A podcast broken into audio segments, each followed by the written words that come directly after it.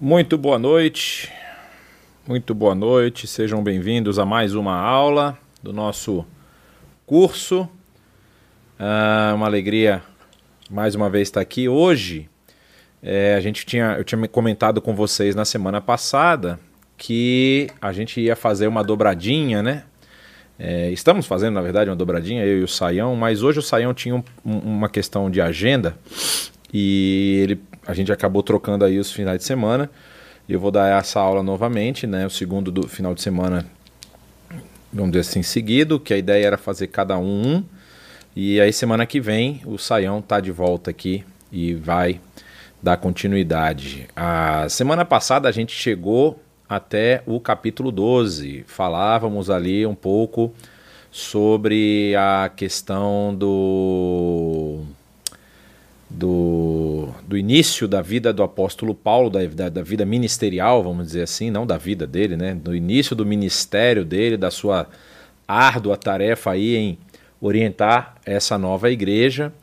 E hoje a gente vai dar continuidade e vai ter, um, vai ter alguns detalhes muito interessantes, vão ter alguns detalhes muito interessantes que eu queria que você prestasse atenção, porque eu não quero dar nenhum spoiler agora, a gente vai ver mais para frente mas o livro de Atos é um livro muito, muito impressionante e muito significativo na história aí da igreja, né? Você vai perceber dois movimentos assim muito interessantes na literatura até. Não vou, não vou nem falar tanto assim na questão do, da ação e do Espírito Santo, porque isso a gente já está vendo desde o capítulo 1, como o Espírito Santo foi ali é, dando as suas orientações para aqueles discípulos e transformando a, a, a situação da igreja que estava surgindo. Né? Então vamos lá, a gente vai continuar hoje é, falando aí sobre Atos Igreja Primitiva e nós vamos é, passar para, deixa só eu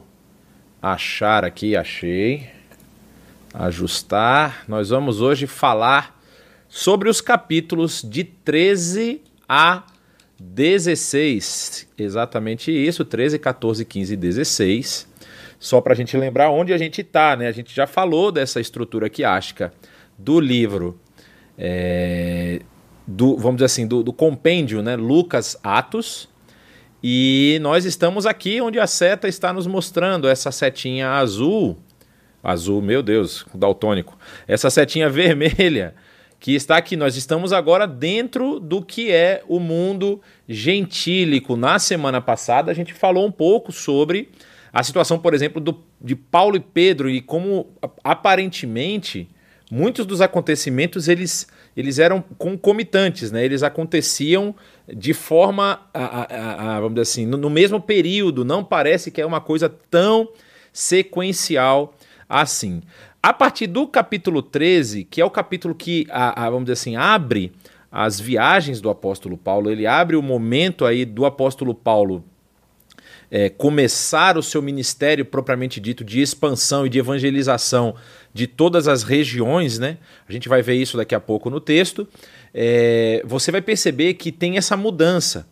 Até aqui, Lucas está escrevendo esse livro, ele está escrevendo o Evangelho, ele já contou toda a história de Jesus da forma mais minuciosa que ele pôde, é, tanto é, ouvindo relatos como buscando documentos, a gente já falou sobre isso, principalmente na questão aqui da, da, da construção do Evangelho de Lucas, é, que provavelmente o Evangelho de Mateus já estava é, é terminado e esse evangelho de Mateus é, é escrito por um dos apóstolos, mas nós temos a, a, o Evangelho de Marcos, que aqui eu não coloquei uma datação, porque existe uma discussão a respeito das datas. Mas o que, que nós vamos perceber? Que é, Lucas ele tem dois documentos, provavelmente, que ele pode aí ter acesso. Tem partes do Evangelho de Mateus que estão presentes em Lucas e grande parte de Marcos também está presente no Evangelho de Lucas. E aí, depois, Lucas escrevendo o livro de Atos, ele continua narrando essa história. Agora, ele narra de um ponto de, de, de referência um pouco diferente, um pouco mais distante. Porque percebam o seguinte: quando Lucas está escrevendo o Evangelho, o, o, o seu Evangelho, eu, como eu mencionei aqui, ele faz essa pesquisa minuciosa e isso está escrito logo no início do livro de Atos. Ele fala que pesquisou para poder escrever melhor, o melhor relato possível é, ao Teófilo, né, que é citado lá logo no, no início do capítulo 1. E ele está escrevendo de uma pessoa só, de um elemento, vamos dizer assim, de, de, de apenas da história da vida de, de Jesus Cristo.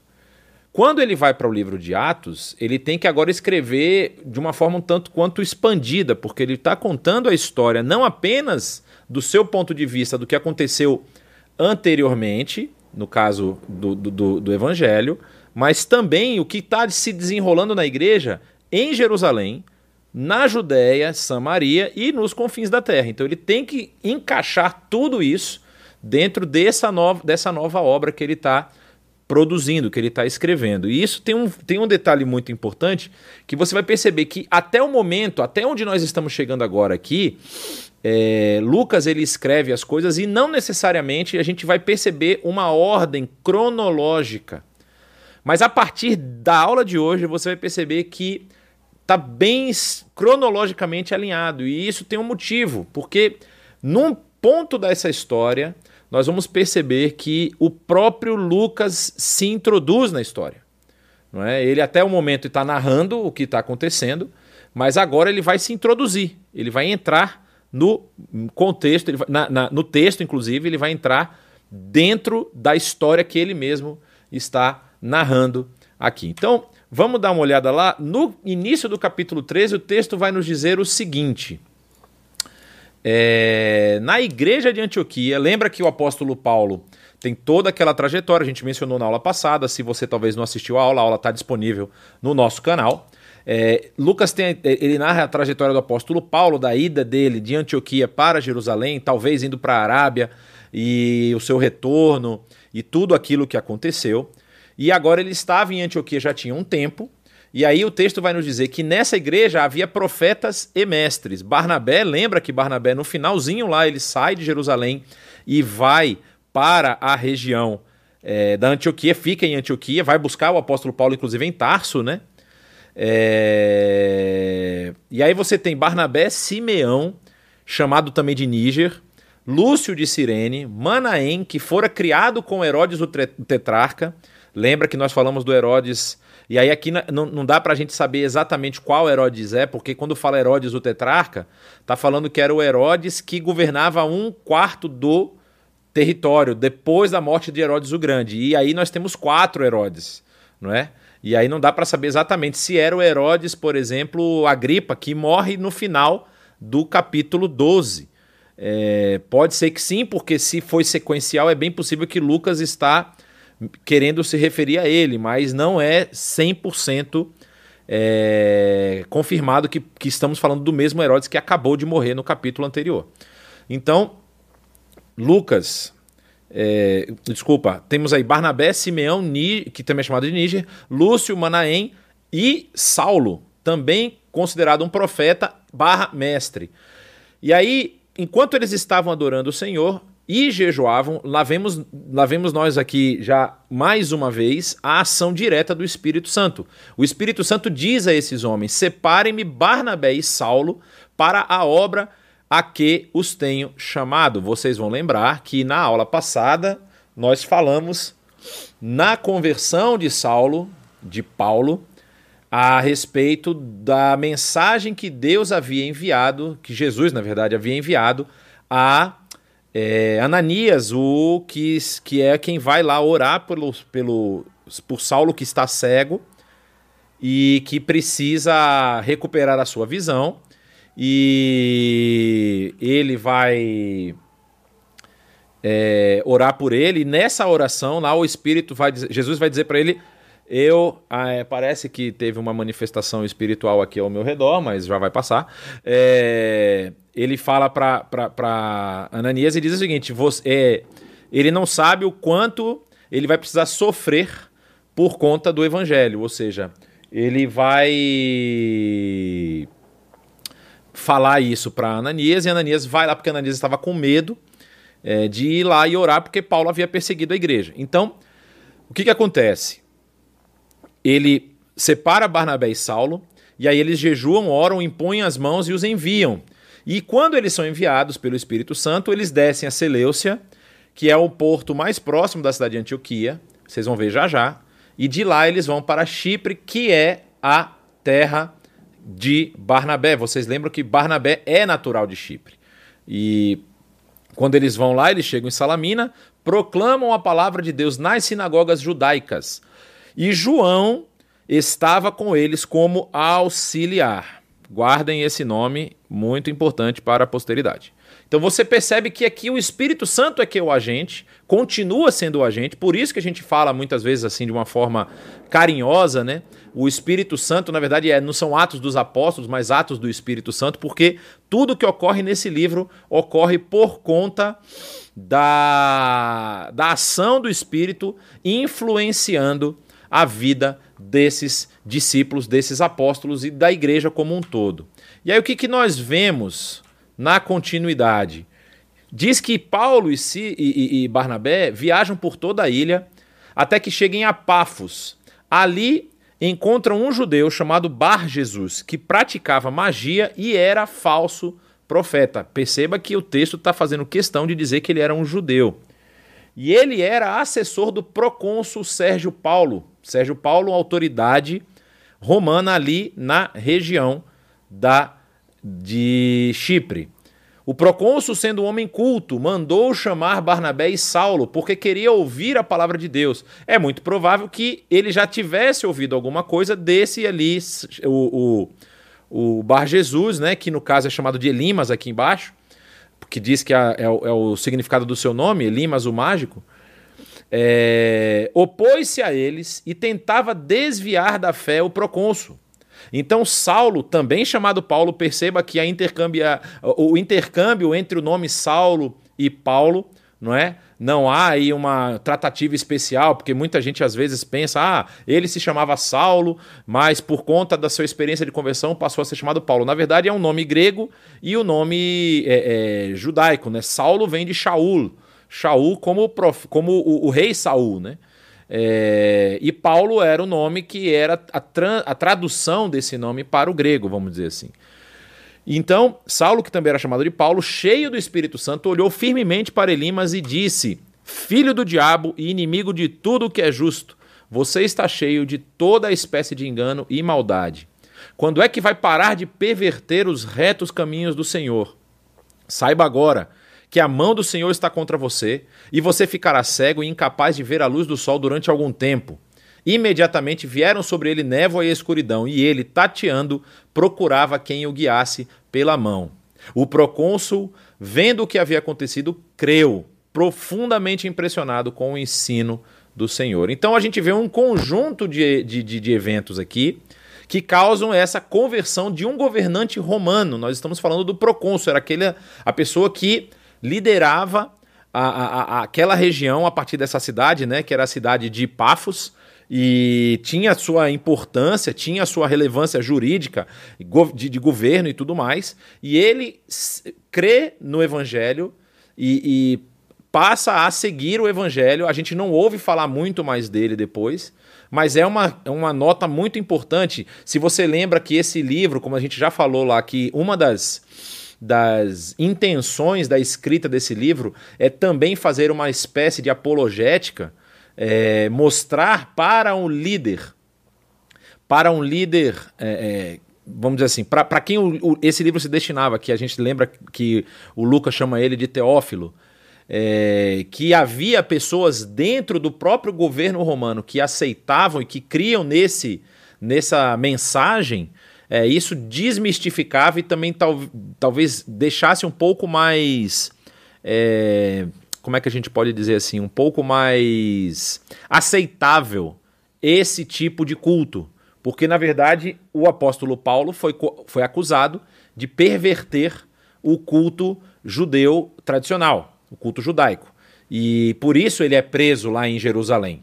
E aí, Lucas, talvez aqui escrevendo na intenção de fazer uma, uma, uma breve defesa do que aconteceu, ou talvez até explicando o, o panorama geral para esse é, Teófilo, é, ele está fazendo isso aqui, ó, tá vendo? Até um governante romano ouviu e, e, entendeu que isso realmente era alguma coisa que fazia sentido e provavelmente, talvez já, vamos dizer assim, é, é, é não vou dizer tocado, mas já conhecendo o, o, discurso que foi, tinha sido feito por esse é, Elimas, né?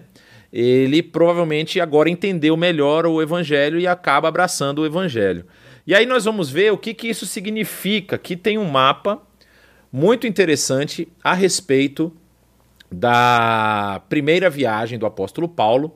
E essa é uma viagem que a gente vai ver, é uma viagem curta, um território que não é tão extenso, mas que vai ter assim é, é, repercussões muito importantes para a igreja e para o evangelho.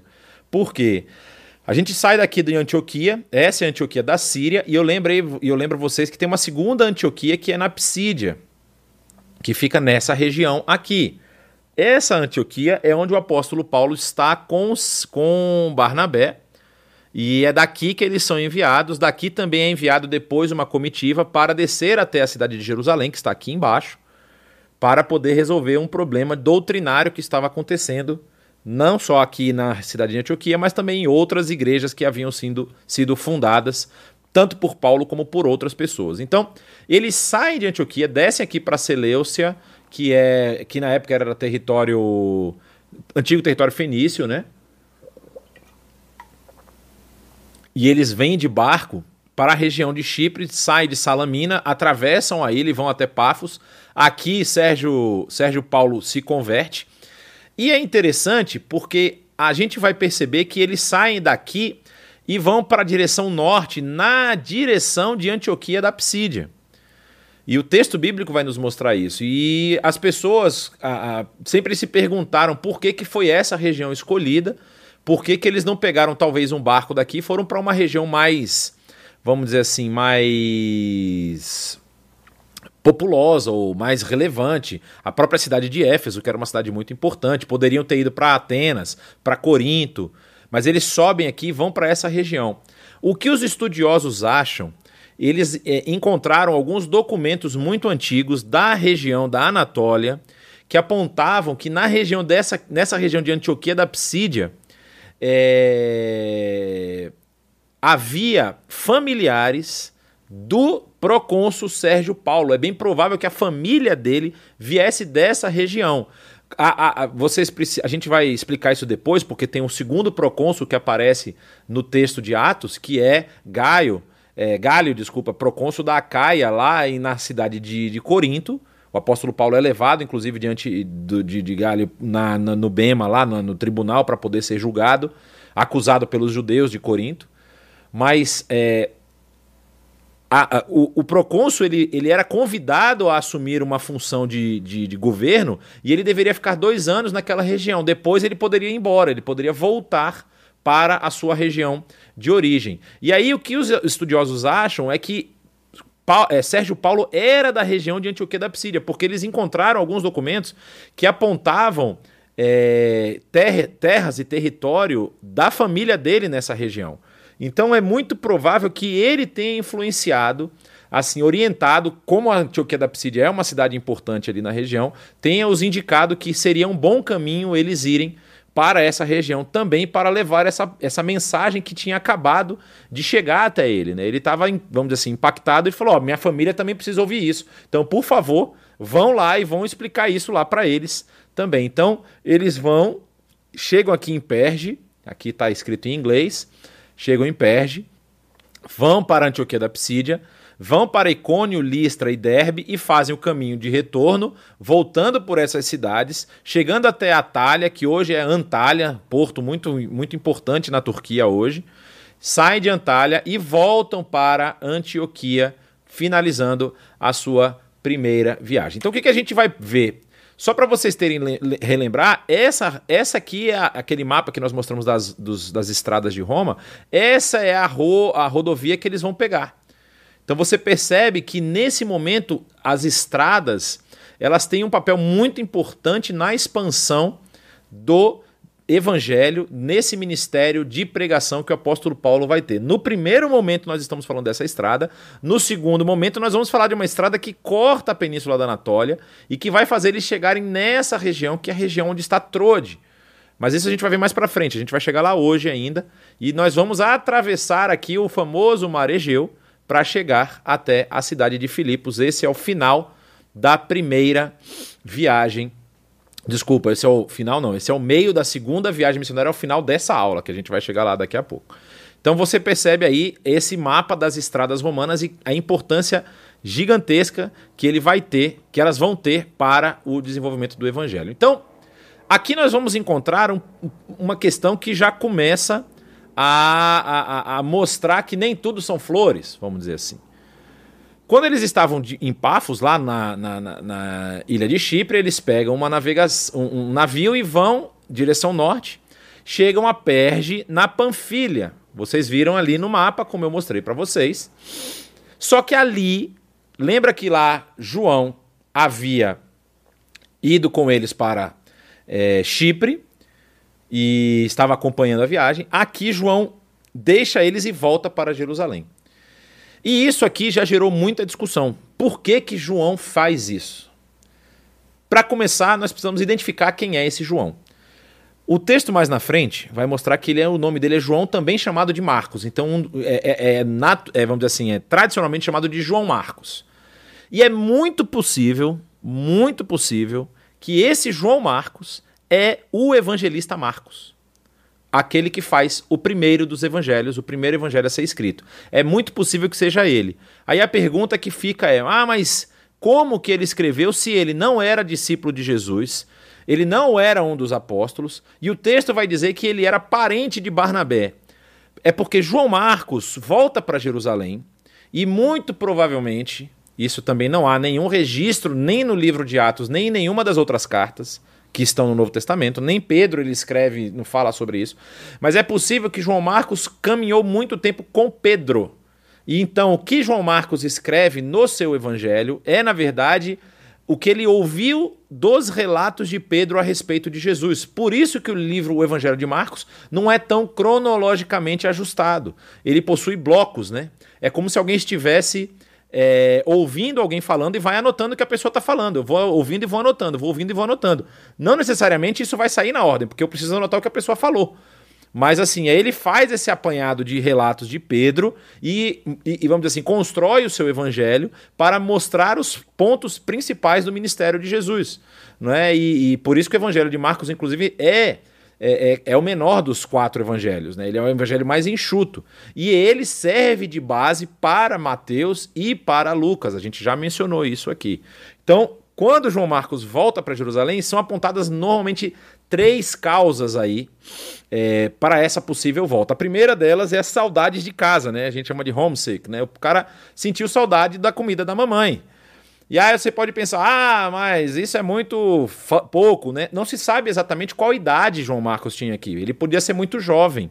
E Atos 12, 12 vai dizer que Pedro estava, quando Pedro é encarcerado, a igreja estava reunida na casa da sua mãe.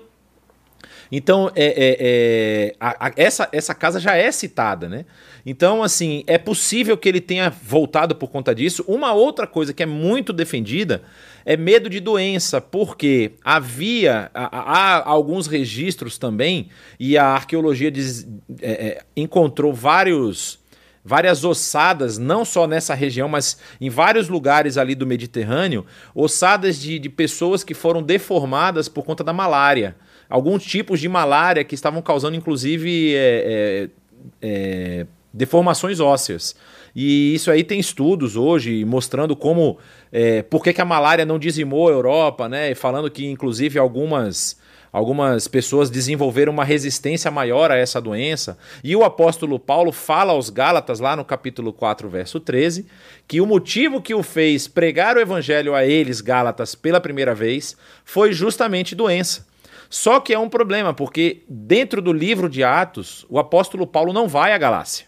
Ele não frequenta, mas pode ser que alguns Gálatas da região da Galácia, vocês vão ver essa região também daqui a pouco no outro mapa, é, estivessem na região ali da, da, de Listra, Icônio e Derbe e ouviram o apóstolo Paulo pregar e ele provavelmente ficou doente por conta de talvez uma doença como malária ou alguma outra doença.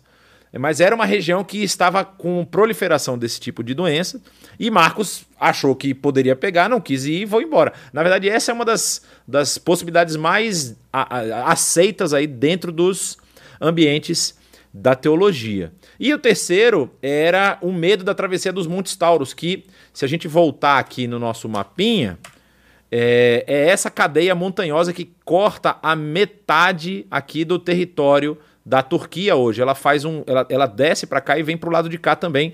Para chegar na Antioquia da Psídia, eles precisariam atravessar o Monte Taurus. Os Montes Taurus, olha, ela, ela começa desde aqui de baixo e faz toda essa curva aqui. E e aí isso poderia ser, era uma travessia muito difícil. Então é uma outra coisa que é apontada também como uma possibilidade para o João Marcos não querer ter continuado. Mas isso é incerto, isso não tem nenhum registro, não há nada que aponte para isso afirmativamente, apenas conjecturação, uma conjectura. Mas aí vai, poderia se pensar que Paulo, tipo, rompeu de vez com Marcos, né? E Paulo não queria mais ver Marcos nem pintado de ouro. Na verdade, a gente vai ver ainda na aula de hoje que há uma discussão muito forte entre Paulo e Barnabé por conta desse incidente aqui, não é? Mas só que se a gente vai ver lá a segunda carta de Timóteo, é, o apóstolo Paulo escrevendo para Timóteo fala que só Lucas está com ele, inclusive Lucas é o Lucas evangelista barra escritor do livro de Atos. É, e aí ele pede que Timóteo traga Marcos com ele, porque ele é útil para o ministério. Então você percebe que se houve alguma desavença, se houve algum problema nesse, nesse quesito aqui, nessa situação, isso foi tratado e Marcos agora de, vamos dizer assim, de é, encosto, né, de, de, de, de, peso para o ministério do apóstolo Paulo, passa a ser útil ao seu ministério e ele convoca, vamos dizer assim, pede que Timóteo traga Marcos para trabalhar no ministério que ele estava desempenhando aí nessa, nesse momento da sua vida. A, a, a gente tem, tem várias interpretações a respeito da segunda carta de Timóteo, mas uma das, das, vamos dizer assim, das ideias é de que essa é a última carta que o apóstolo Paulo escreve, e essa é uma carta que ele escreve depois da sua, é, do, da sua libertação do cárcere em Roma. Né? A, a, os estudiosos acreditam que o final do, do, do, livro de Atos é com, com a prisão de, de, de, Paulo lá em Roma, né? Paulo está aprisionado em Roma, o capítulo 28 termina com Paulo aprisionado em Roma mas eles entendem que Paulo foi solto des, dessa, dessa prisão, desse momento de prisão especificamente. E aí depois ele continua o seu ministério e vai ser preso uma segunda vez, até porque a tradição vai dizer que Paulo é, ele é martirizado só no ano 67. E a prisão dele, eles entendem que foi até o ano 62. Então, essa carta que o apóstolo Paulo está escrevendo, ele já está escrevendo da sua segunda prisão, porque ela é uma carta de tom muito mais, vamos dizer assim, é um tom mais é, pesado, né? É uma carta que parece que é uma carta de despedida do apóstolo Paulo ao seu discípulo Timóteo aí, que é alguém que ele inclusive em vários momentos dessa carta, ele reforça ou ele fortalece a fé e, e, o ânimo aí de Timóteo falando que ele não deve abandonar a fé como vários outros fizeram, né? Então continua o texto dizendo que de Perge eles prosseguem até Antioquia na Psídia e no sábado eles entram na sinagoga e se assentam. E aí o texto vai apresentar é, um, uma característica que você vai ver repetir algumas vezes nesse período é, das, das pregações do apóstolo Paulo. Acontece também com Pedro é, e também vai acontecer com a igreja em Jerusalém, mas você vai perceber que com Paulo isso é muito mais frequente. Aí, o que, que diz o texto? Depois da leitura das leis, da, desculpa, leitura da lei e dos profetas, os chefes da sinagoga lhes mandaram dizer: Irmãos, se vocês têm uma mensagem de, de encorajamento ao povo, falem. Pondo-se de pé, Paulo faz o sinal com a mão e diz. E aí você tem uma grande pregação aqui do apóstolo Paulo. Ele fala a respeito de como é, Deus é, deu agora a oportunidade de todos os povos é, conhecerem o seu amor e a sua graça. É muito interessante o texto que está lá no capítulo 13, porque ele menciona vários é, elementos que dos profetas. Né? Ele, ele, ele, menciona, por exemplo, Salmo 2, é, menciona também o texto de Isaías, menciona o Salmo 16 e também vai, vai mencionar Abacuque. Então ele menciona os profetas porque ele está falando para uma audiência que conhece esses textos. E aí, é, falando sobre isso, ele, ele, ele, vamos dizer assim, cria ali a sua defesa da, da, da, da salvação e dessa dádiva de Deus em Cristo Jesus, a, a, a, dando ali o seu filho para morrer em lugar da humanidade. E quando eles encerram, a, quando o apóstolo Paulo encerra é, o seu discurso e vai saindo da sinagoga, é justamente o que está escrito aqui a partir do verso 42, que diz: Quando Paulo e Barnabé estavam saindo da sinagoga, o povo os convidou a falar mais a respeito dessas coisas no sábado seguinte. Despedida a congregação, muitos dos judeus e estrangeiros piedosos convertidos ao judaísmo seguiram Paulo e Barnabé. Estes conversavam com eles, recomendando-lhes que continuassem na graça de Deus. E aí o texto vai continuar dizendo que no sábado seguinte, quase toda a cidade se reuniu para ouvir a palavra do Senhor. E aí que vem o problema, porque isso é, é, é, gera um, um sentimento de inveja. Aí diz o seguinte: que quando os judeus viram a multidão, ficaram cheios de inveja e blasfemando, contradiziam o que o Paulo estava dizendo. Olha que importante isso aqui.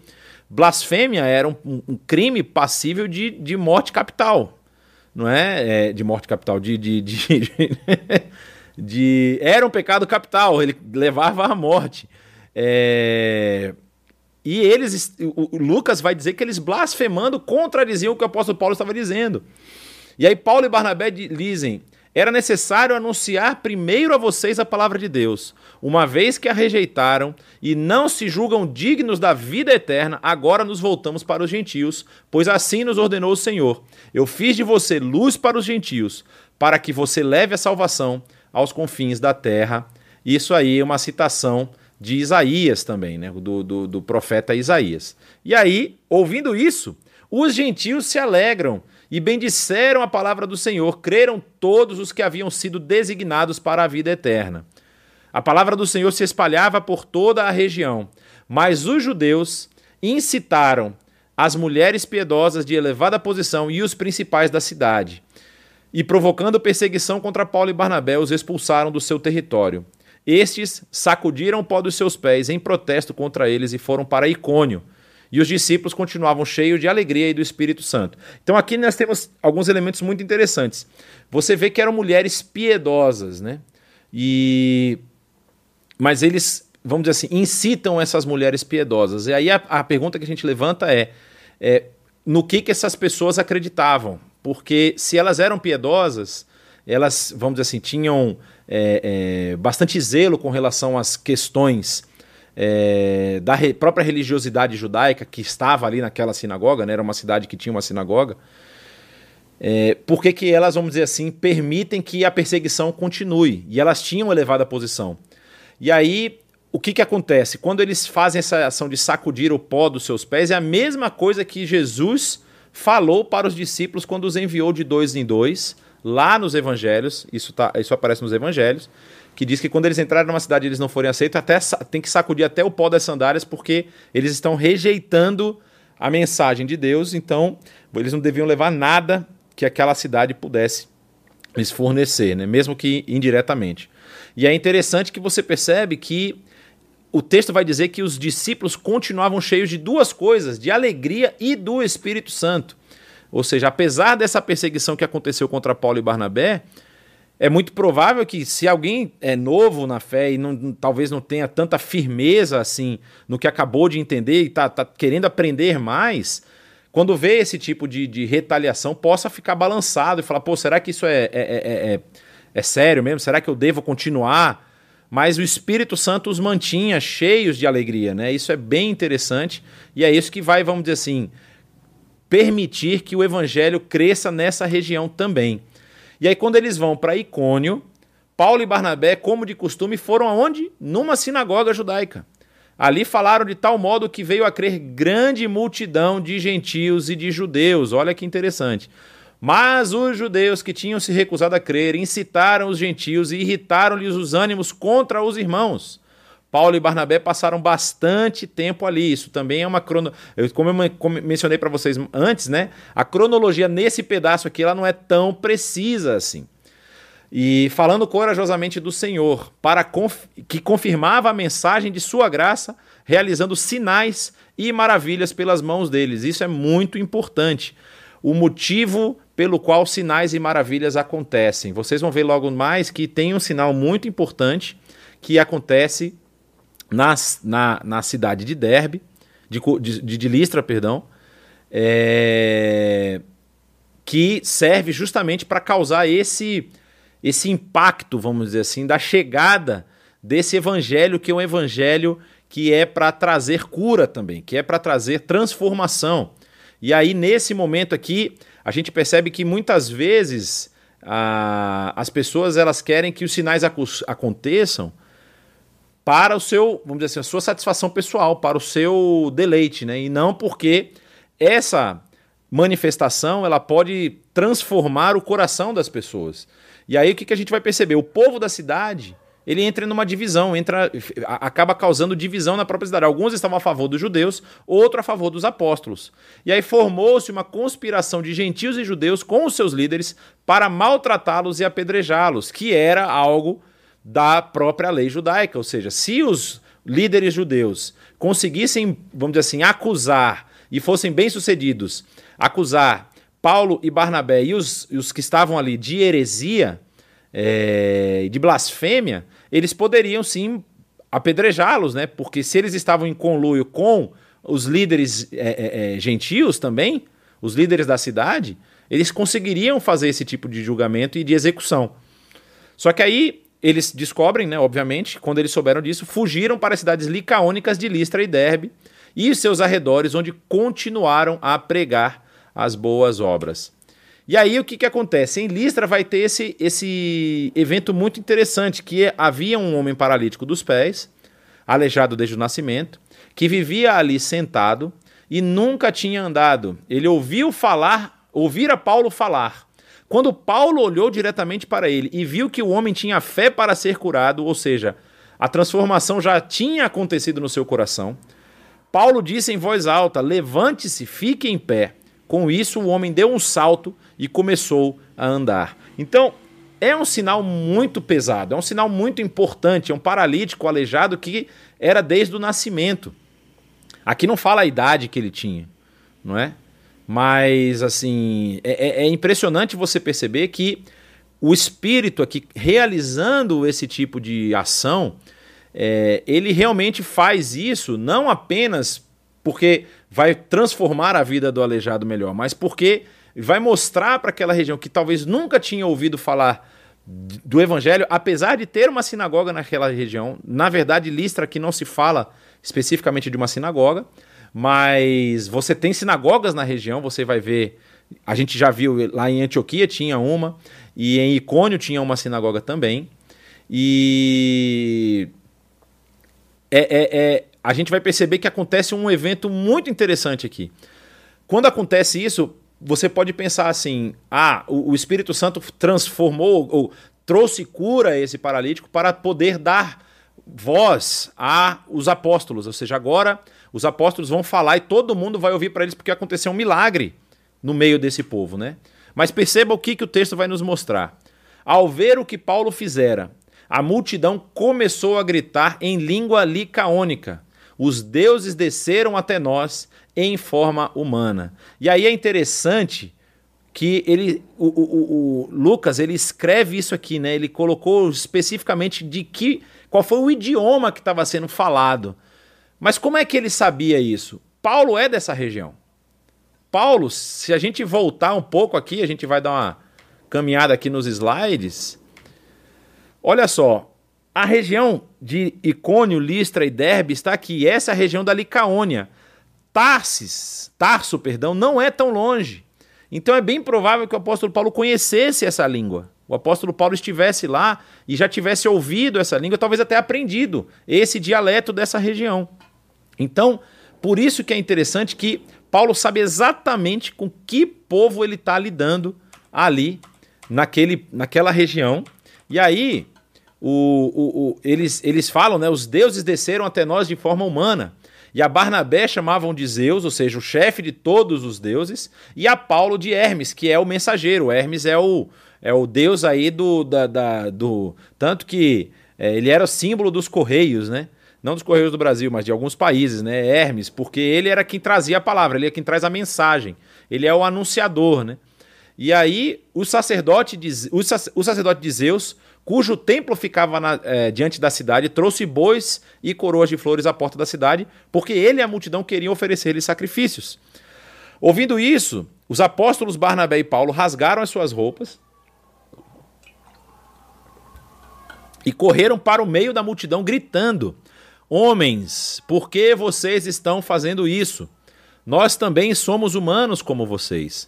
Estamos trazendo boas novas para vocês, dizendo-lhes que se afastem dessas coisas vãs e que se voltem para o Deus vivo que fez o céu, a terra, o mar e tudo que neles há. Ou seja, aparentemente, é, parece que a, a, estratégia do Espírito Santo saiu o tiro saiu pela culatra, né?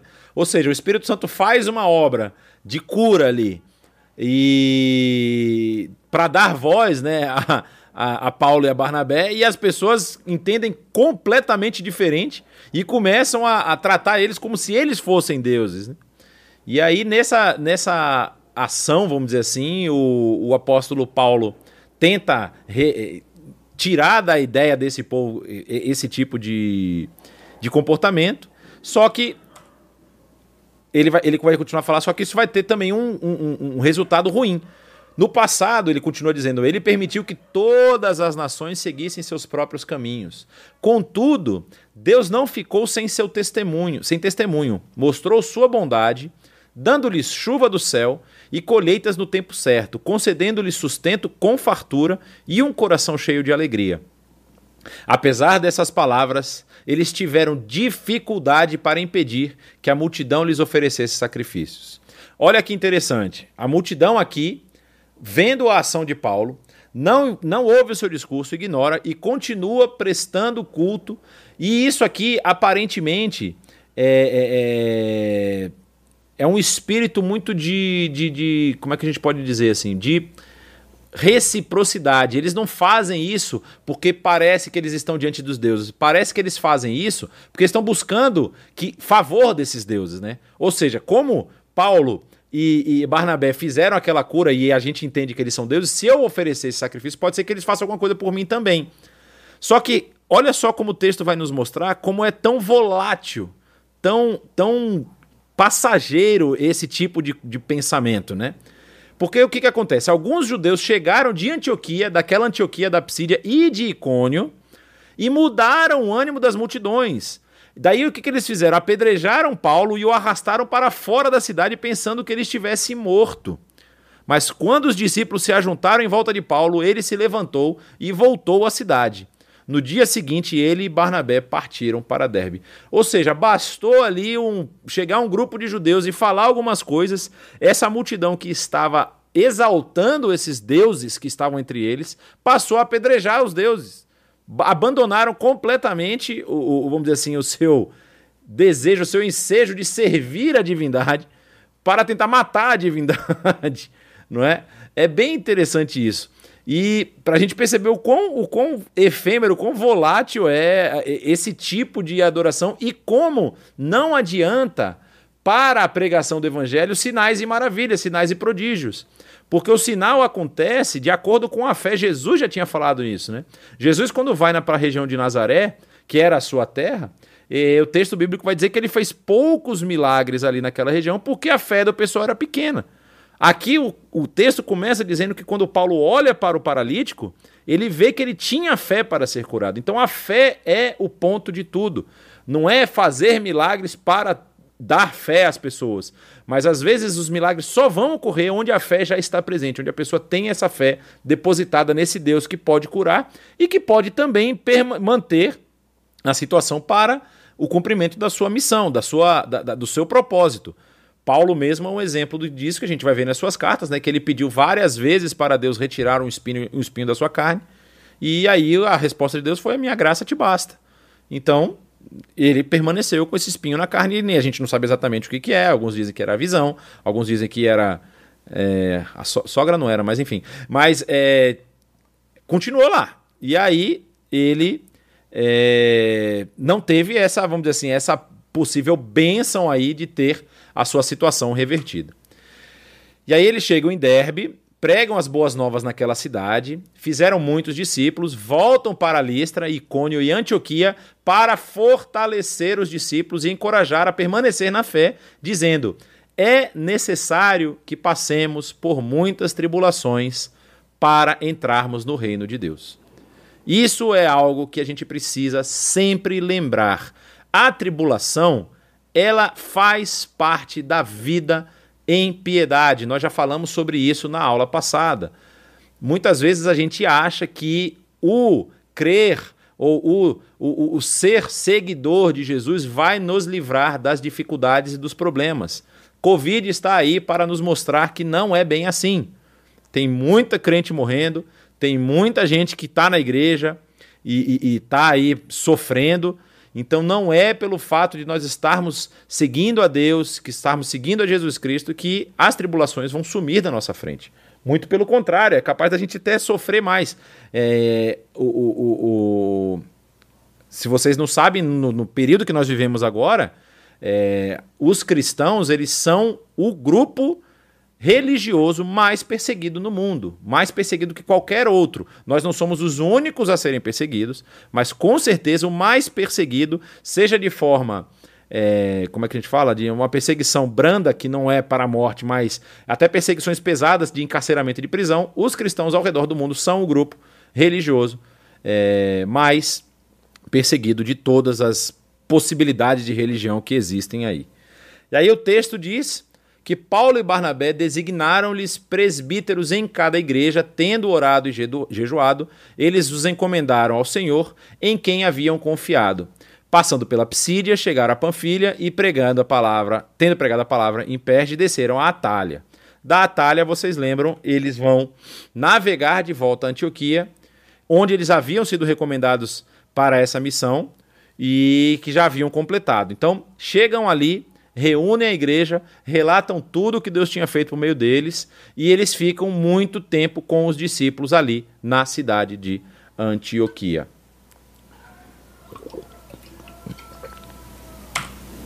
Aí o que, que a gente vai perceber? A gente vai perceber que em Atos existem essas, essas fases, elas se repetem várias vezes. Vocês perceberam nesse primeiro relato da primeira viagem que era essa sequência, né? Vinha primeiro uma pregação, e normalmente a pregação começava sempre na sinagoga. Paulo sempre buscava uma sinagoga para poder pregar. A não sei que o, o local não tivesse uma sinagoga. É, a gente vai ver isso, inclusive, na cidade de Filipos. Então ele vai para um lugar é, para pregação, ele vai primeiro procurar, vamos dizer assim, os seus, né? Vai procurar os da sua etnia, da sua, do seu povo. Ele vai atrás dos judeus. E aí, depois dessa primeira pregação, os textos normalmente relatam que há conversões. E essas conversões acontecem tanto de judeus quanto de gentios, no caso do apóstolo Paulo. Quando a gente vai falar disso, por exemplo, da igreja lá em Jerusalém, primeiro são só de judeus, ou de, de pessoas que estão ali próximas ao judaísmo. Quando a gente vai para Samaria, já amplia esse leque, o leque já é outro. Em Samaria não é apenas judeus, não são apenas judeus. É, tem judeus, samaritanos, e aí ali ainda não tem gentios, mas depois o próprio apóstolo Pedro vai presenciar a conversão de gentios. E com Paulo acontece sempre a conversão de judeus e gentios. E aí, depois. É, o inimigo está solto aqui, então, enfim. É, depois desse período de conversões, há, o crescimento dessa igreja. As pessoas vão chegando é, e vão se aproximando dessa igreja que está se formando. Só que normalmente esse crescimento causa o quê? Inveja. Inveja dos líderes religiosos, na sua grande maioria, líderes religiosos do judaísmo, mas não somente. Existe um outro caso, por exemplo, que acontece em Éfeso, que são líderes da religião é, de Éfeso, que era o culto a Ártemis, o culto a Diana dos Efésios. Então também acontece no culto pagão. E aí essa inveja leva à perseguição, que normalmente é causada pelos líderes e pelas, pelos que são instigados aí pelos líderes, né? Aqueles que são incitados pelos líderes. E aí esses causam normalmente uma redução ou um, um, um break ali do crescimento da igreja naquele momento, naquele primeiro momento. E isso por conta das dúvidas, né? Muitas pessoas ficam assustadas, muitas pessoas às vezes querem, não querem é, é, sofrer na mão dessas pessoas que estão perseguindo. Só que aí vem a parte importantíssima, que é o fortalecimento. Esse fortalecimento ele ocorre primeiro pessoalmente, como nós vimos nesse próprio trecho que a gente acabou de ler, e ocorrem também através das cartas. As cartas do apóstolo Paulo são cartas escritas para fortalecer as igrejas que ele havia fundado no seu ministério. Então esse aqui normalmente é, é esse esse vamos dizer assim essa escadinha aqui é o que acontece constantemente no livro de Atos. É, da pregação ao fortalecimento, essas etapas vão se sucedendo aqui para a gente perceber que isso acontece tanto desde Jerusalém, vocês vão lembrar que em Jerusalém também acontece isso. A igreja cresce, a igreja cresce, a igreja cresce, aí os líderes judeus ficam nervosos, mandam prender Pedro, mandam prender João, começam a perseguir a igreja, a igreja resolve a perseguição, e aí tem a, a primeira pequena diáspora que eles vão ali para a região de Samaria e também para a região é, da Galiléia, da Judéia e tudo mais. E aí eles se espalham um pouco. Há sim uma. A gente aí não pode falar tanto de redução, mas há sim um fortalecimento depois que as notícias desses, dessas igrejas que estão sendo formadas nos outros lugares, o pessoal está tão feliz com a aula que está até soltando fogo. É, dessas igrejas que são formadas, chegam essas notícias à igreja em Jerusalém, a igreja fica fortalecida cada vez mais. E aí o que, que nós vamos ver? Na sequência desse texto, nós vamos ver que começa a ocorrer um, um, um, uma discussão a respeito das pessoas que, vamos dizer assim, tiveram uma conversão, mas ela é uma conversão tanto quanto problemática. E a gente vai falar sobre isso rapidamente aqui. O que, que acontece? Muita gente, muitos dos judeus que se, que, que, que se converteram, talvez aqui, aqui não se fala de que período são esses convertidos. Mas se a gente for pensar, podem ser judeus que se converteram desde lá da, da pregação do, do, do, apóstolo Pedro, lá em, em, em, Jerusalém. Podem ser judeus que ouviram esse evangelho de outros, ou seja, da reverberação aí da, da, da, das pregações de outros, de, de outros que se converteram através da pregação dos apóstolos e foram ensinando, e aí vamos dizer assim, passando para para frente esse evangelho. Mas o que, que acontece? Formou-se uma doutrina. E que doutrina era essa? Era a doutrina de que o, o evangelho ele vem para complementar o, o que, que já estava presente na lei mosaica na lei judaica. Então, ou seja, como ele veio para complementar, ele é, para que a pessoa pudesse receber a, a, a, ele plenamente, ela, é, ela precisava ter o original. E o original era seguir os preceitos da Torá.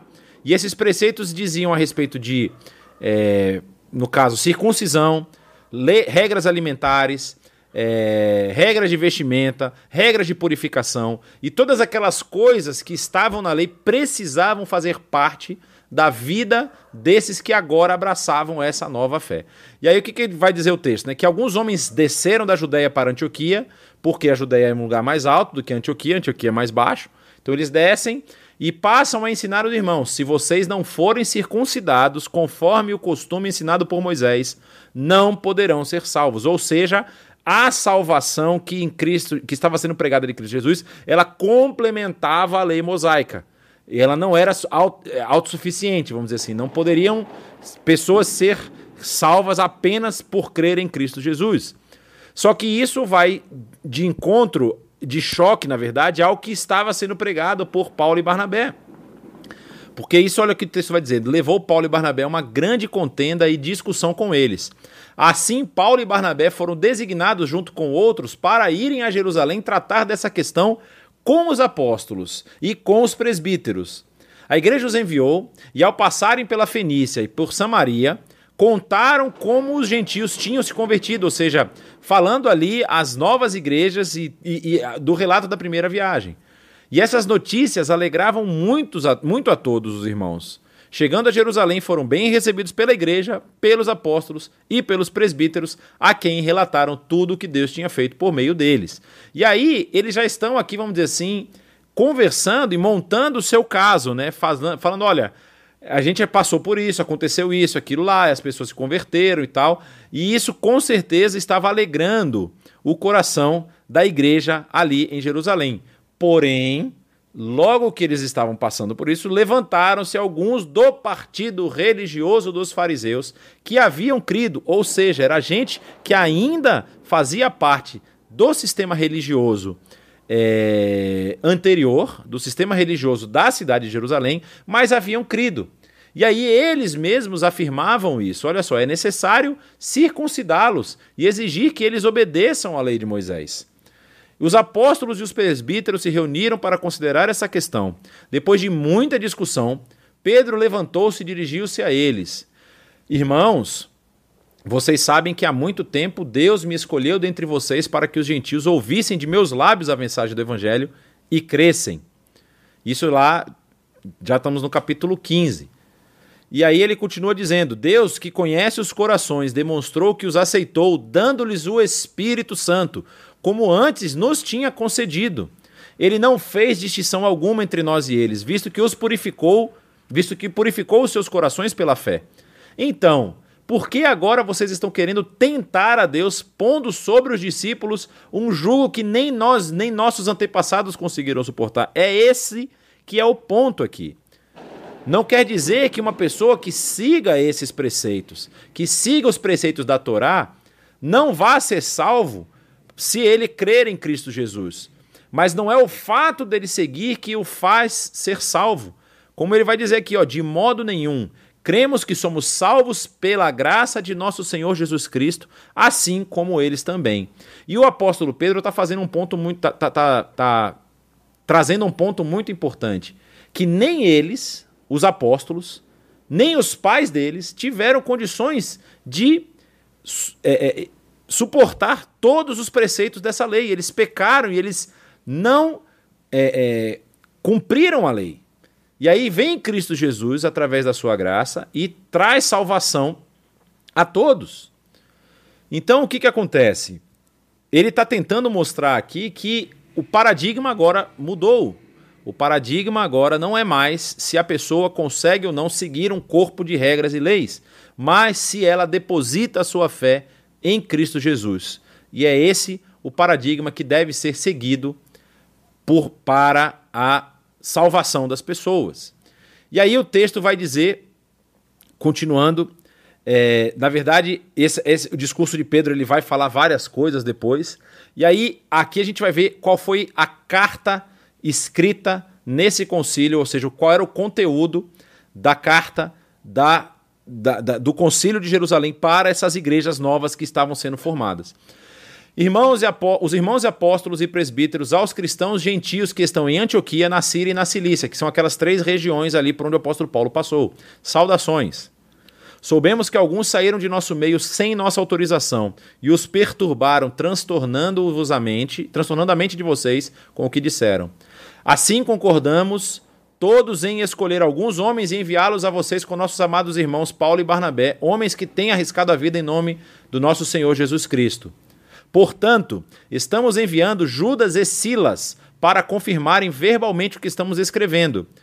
Pareceu bem ao Espírito Santo e a nós não impor a vocês nada além das seguintes exigências necessárias: que se abstenham da comida sacrificada aos ídolos, do sangue, da carne de animais estrangulados e da imoralidade sexual. Vocês farão bem em evitar essas coisas, que tudo lhes vá bem Atos 15, 23 a 29 é a carta que foi enviada do Concílio de Jerusalém para as igrejas gentílicas que estavam começando a surgir. Então, são quatro elementos: comida sacrificada a ídolos, sangue, carne de animais estrangulados e imoralidade sexual.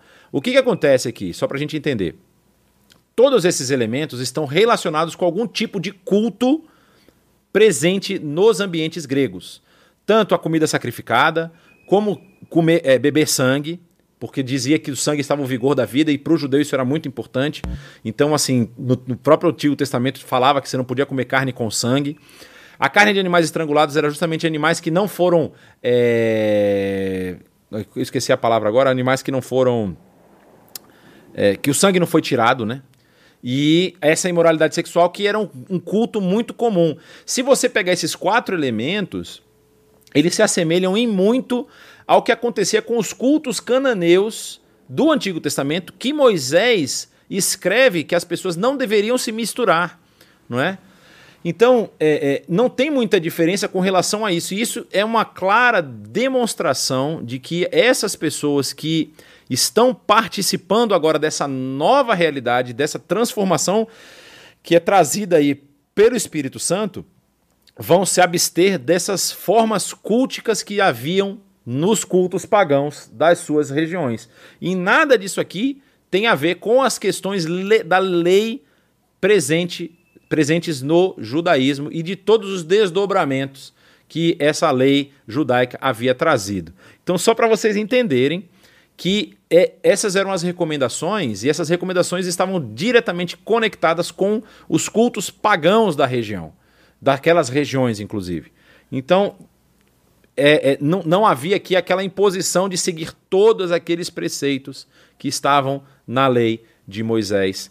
E isso vai causar muito problema mais para frente. Inclusive, o apóstolo Paulo escreve algumas cartas combatendo aqueles que são chamados de judaizantes, as doutrinas judaizantes, aqueles que queriam imputar todas essas regras na igreja. Pessoal, já chegamos a uma hora de aula. Eu vou terminar, faltam alguns apenas alguns slides, depois a gente faz as perguntas, tá? Talvez estenda um pouquinho mais. Era, já era para eu estar tá parando agora, mas já estamos terminando porque eu preciso mostrar agora a segunda viagem missionária. Como nós falamos, Paulo e Silas aqui, é, Paulo vai, vai chamar Silas para ser o seu companheiro. A gente tinha falado de João Marcos lá, e o texto vai dizer aqui, entre esse, esse, esse pedaço e o pedaço anterior que a gente estava lendo, que era o pedaço da carta, que Paulo e Barnabé voltam com é, Judas e Silas para a cidade de Antioquia e entregam essa carta. Judas e Silas confirmam o discurso de Paulo e Barnabé, e a igreja se alegra com isso. E aí eles continuam combatendo essa doutrina é, judaizante que estava acontecendo lá. Só que aí Paulo vira para Barnabé e fala: a gente precisa voltar naquelas cidades lá onde a gente pregou a palavra para ver como é que eles estão indo. Mais uma vez, o fortalecimento da, da, da fé daquelas igrejas que haviam acabado de se formar, né? Só que aí o que acontece? Barnabé queria levar João Marcos, Paulo não achava prudente porque ele tinha abandonado eles na Panfilha, voltou para Jerusalém. E aí eles tiveram um desentendimento tão sério que eles acabaram se separando. Barnabé levou Marcos consigo e voltou para Chipre, que era a sua região. E Paulo escolheu Silas e partiu, encomendado pelos irmãos à graça do Senhor. Paulo passou então pela Síria e pela Cilícia, fortalecendo as igrejas. E aí aqui pode parecer que houve um rompimento entre Paulo e Barnabé. Mas olha que interessante, na primeira carta de Paulo aos Coríntios, Paulo cita o nome de Barnabé como alguém que por, por conta da dificuldade, vocês lembram que a, a igreja em Corinto é uma igreja muito complicada, ela dá vários problemas para no ministério de apóstolo Paulo, tanto que ele escreve duas cartas, mas já se sabe que pelo menos são três, porque na segunda carta é mencionada uma carta que está entre as duas.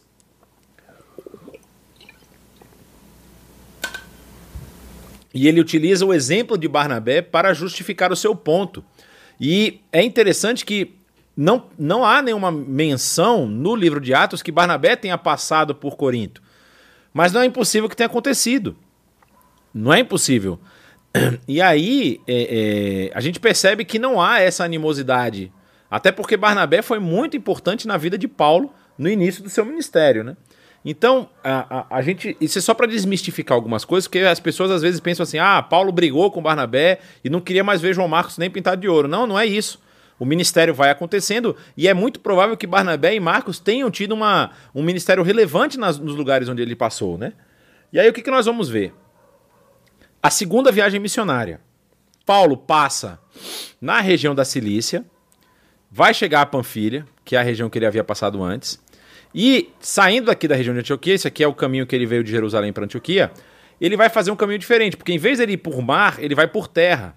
E aqui, muito provavelmente, já havia outras igrejas, e vai falar aqui o texto, né, como a gente acabou de ler, que ele passa pela Síria, pela Cilícia, fortalecendo as igrejas. Ou seja, essa é uma região que ele talvez. É, é o texto não diz que ele visitou até esse momento, mas já havia igrejas formadas aqui. Então ele vai na região de Debre, passa, Derbe, passa por Listra, Icônio e passa por Antioquia da Psídia vai tentar fazer várias questões aqui, a gente vai ler no texto, e vai chegar a Trode e vai chegar depois até Filipos.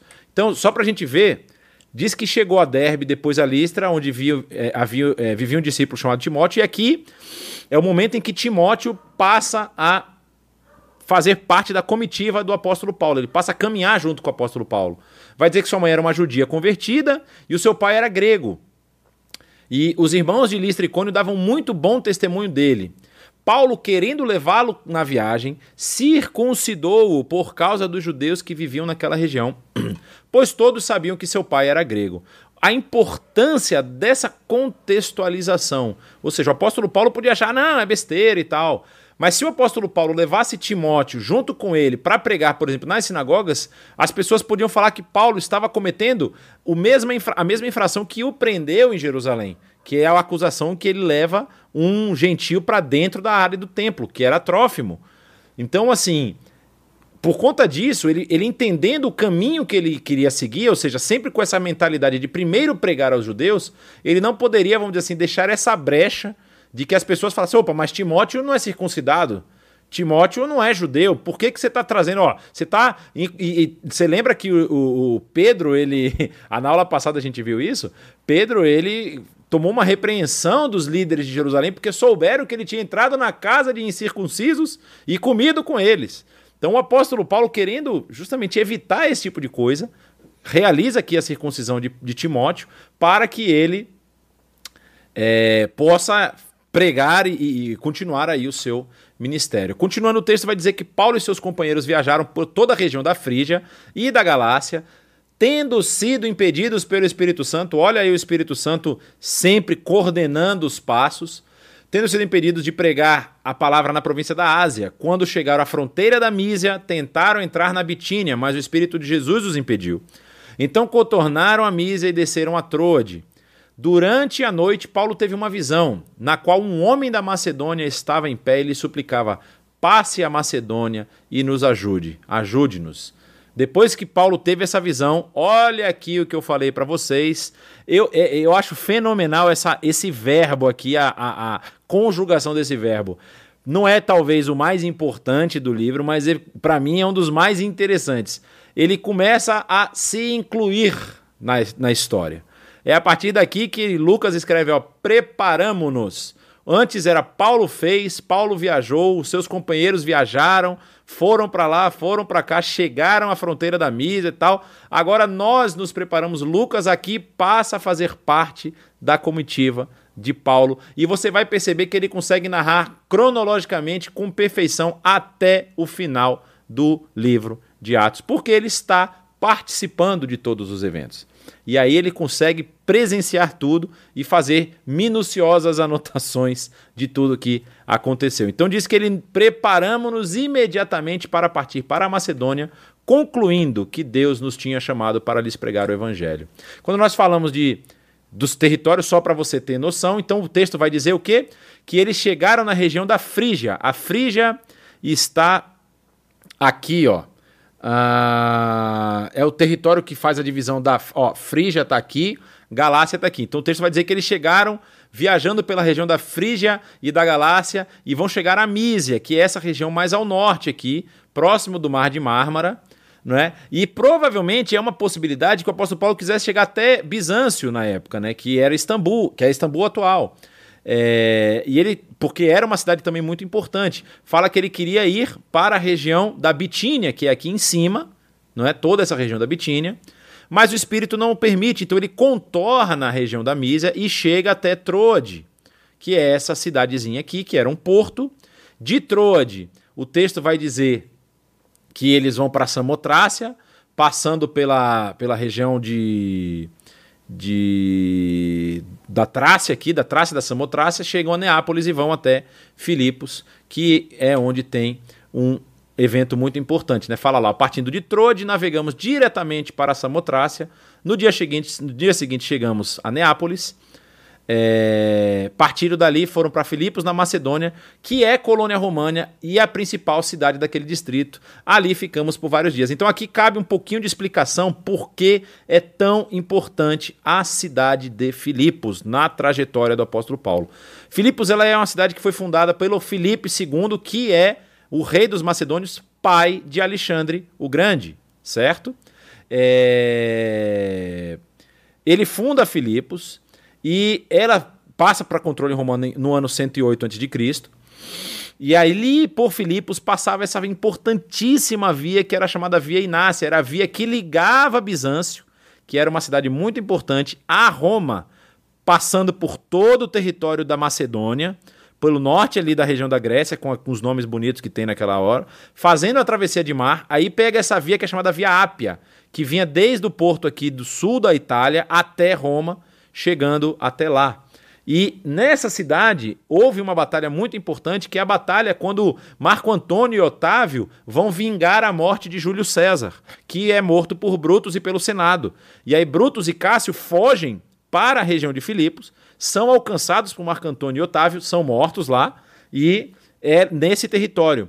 E nessa nessa região é uma região muito bonita, uma região é, fértil, é, é uma região fértil e ela acaba se tornando depois um, um, um, como é que a gente pode dizer assim, uma região de aposentadoria dos militares romanos. Então, por conta da grande quantidade de ex-militares e principalmente de comandantes romanos nessa região, ela acaba se tornando uma colônia Iulia Augustina, Augusta, perdão, é, ou seja, uma, uma, uma e Ius Italicum, que é uma, uma, vamos dizer assim, um título que não dava automaticamente cidadania romana a todos os que estavam ali, mas falava que aquele território era como se fossem como se fosse território romano. Ou seja, a, as leis que valeriam ali eram as mesmas leis da cidade de Roma. Então tinha uma importância muito grande essa cidade. Ela era composta basicamente de duas, duas categorias de civis e peregrinos, né? Inclusive Lídia é uma peregrina. Lídia não é uma cidadã. E aí depois vão ter os escravos que vão surgir com o desenvolvimento da cidade, possuía cargos públicos vinculados diretamente a Roma. As pessoas lá poderiam participar em assembleias, tinha muitas vantagens fiscais porque era a mesma lei de Roma, ou seja, não não não é, não era lei de colônia, era lei do próprio império, vamos dizer assim não é? E tinha possibilidade de direito privado, ou seja, você poderia apresentar o seu caso diante de um juiz, como acontecia em Roma com todos os cidadãos. Vamos lembrar que o apóstolo Paulo faz justamente esse apelo no final de Atos, lá quando ele apela a César por como cidadão romano ele tinha direito de fazer isso. E aí nessa cidade, a gente já está chegando bem no final, acontecem dois eventos que são muito interessantes, né? Que a gente vê um contraste aqui de situações muito importantes. O caso de Lídia, e o caso do carcereiro, eu não vou ler o texto porque já está realmente bastante extensa a aula, mas você lembra que o apóstolo Paulo diz o texto que ele vai na região de oração, porque Filipos não possuía uma sinagoga. E o lugar de oração era provavelmente o lugar onde os judeus iam para fazer as suas orações, suas orações matinais. E Lídia, ela é temente a Deus. O texto vai dizer que ela era temente a Deus, muito provavelmente não era convertida ao judaísmo, mas era uma pessoa que entendia o Deus do, do, do judaísmo e, e estava se aproximando dele. E ela vai lá para uma região onde havia água, porque várias partes do cerimonial judaico é de limpeza e você precisa de água, e principalmente água corrente, para poder se limpar. E aí, só que tem alguns detalhes. Lídia era uma mulher, ela era estrangeira e ela era comerciante, ou seja, ela não tinha um emprego fixo, ela dependia do comércio ela era uma estrangeira, ela não tinha os direitos de cidadania ali naquela região. E ela era uma mulher que, querendo ou não, tinha um papel, vamos dizer assim, civil inferior ao papel do homem. No caso do carcereiro, o carcereiro ele era um homem ele era cidadão romano porque ele estava desempenhando uma função muito importante dentro do império, que era de, de, de, cuidar dos prisioneiros, e você não poderia fazer isso se você não fosse cidadão. Era funcionário público, ou seja, tinha aí, vamos dizer, uma, uma carreira e, estava bem estabelecido. Só que, enquanto Lídia temia a Deus, esse homem ele era um desesperado, porque bastou acontecer o que vocês vão lembrar, né? Paulo e Silas são presos, são açoitados e são lançados no cárcere, porque Paulo é, expulsam um espírito de adivinhação de uma mulher lá que estava denunciando eles ou fazendo chacota deles. Inclusive tem uma mensagem do Saião muito boa sobre isso, não faz muito tempo, se vocês quiserem procurar no nosso canal, tá lá. Só que o carcereiro se desespera e tenta tirar a própria vida. Então você percebe como o evangelho ele não é para um tipo único de pessoa. Ele é para todos. E ele tanto para a pessoa que está ali próxima de Deus, mas ainda não compreendeu 100% o que, que é essa graça maravilhosa desse Deus maravilhoso, quanto para o cidadão que, a, a, na primeira balançada de vento ali, o cara se desespera e quer, quer se matar, quer perder a vida, quer, quer acabar com a própria vida. O evangelho ele chega para transformar as duas situações. E ele transforma e ele coloca as duas pessoas em situação de igualdade. Civilmente falando, os dois aqui têm contraste. Mas agora espiritualmente não tem mais, porque os dois estão limpos diante de Deus e eles podem, inclusive, se tornar é, propagadores dessa nova vida, dessa nova realidade para as pessoas que estão ao seu redor, que estão ao seu alcance. Bom, meus queridos, é... chegamos ao final da aula. E eu vou responder as perguntas, esperando que não estouremos muito o nosso tempo. Eu peço aí perdão, realmente passou um pouquinho aqui, mas é porque é muito assunto que a gente vê nesse período específico a respeito da vida do nosso querido apóstolo Paulo e de todos os desdobramentos que a gente tem aqui no texto bíblico. Então vamos lá, vamos ver as perguntas. Ah, a família de João Marcos era proprietária do Getsemane. Ah, olha, não, acho que não. não é o, uma das, das possibilidades. É, eu, na verdade, eu nunca ouvi falar disso, viu? Nunca tinha ouvido falar de que a família de João Marcos era proprietária do Getsemane. É, o, o que se sabe, inclusive, é que ele é parente de Barnabé. Agora, eu vou precisar pesquisar. Isso aqui eu vou deixar, na verdade, para universi Vou pedir ajuda para os universitários. O Saião vai responder essa pergunta na semana que vem. Eu nunca ouvi falar disso, me desculpem. Mas, assim, eu posso até dar uma pesquisada depois para a gente ver se, se, se tem alguém que tem algum escrito, talvez algum pai da igreja tenha mencionado isso. Eu precisaria é, pesquisar um pouco mais a respeito disso. Ah... Nos dias de hoje, a idolatria tem semelhança com o que acontecia na época de Paulo, ou seja, no período desta aula. Ok.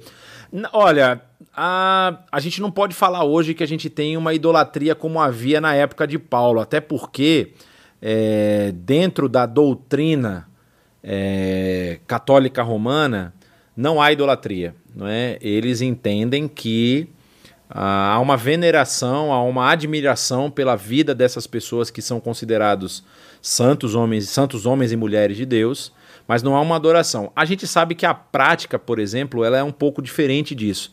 É um pouco até complicado a gente colocar em pé de igualdade. A idolatria da época do apóstolo Paulo, ela era uma idolatria sacrificial não é? Ou seja, os ídolos lá, você fazia sacrifícios, talvez não tão graves como acontecia. Eu, pelo menos eu não me lembro de nenhuma divindade greco-romana que exigia crianças, sacrifício de crianças. Na no culto cananita, sim. Né? Você tem ali o sacrifício a Moloque, que exigia sacrifício de crianças.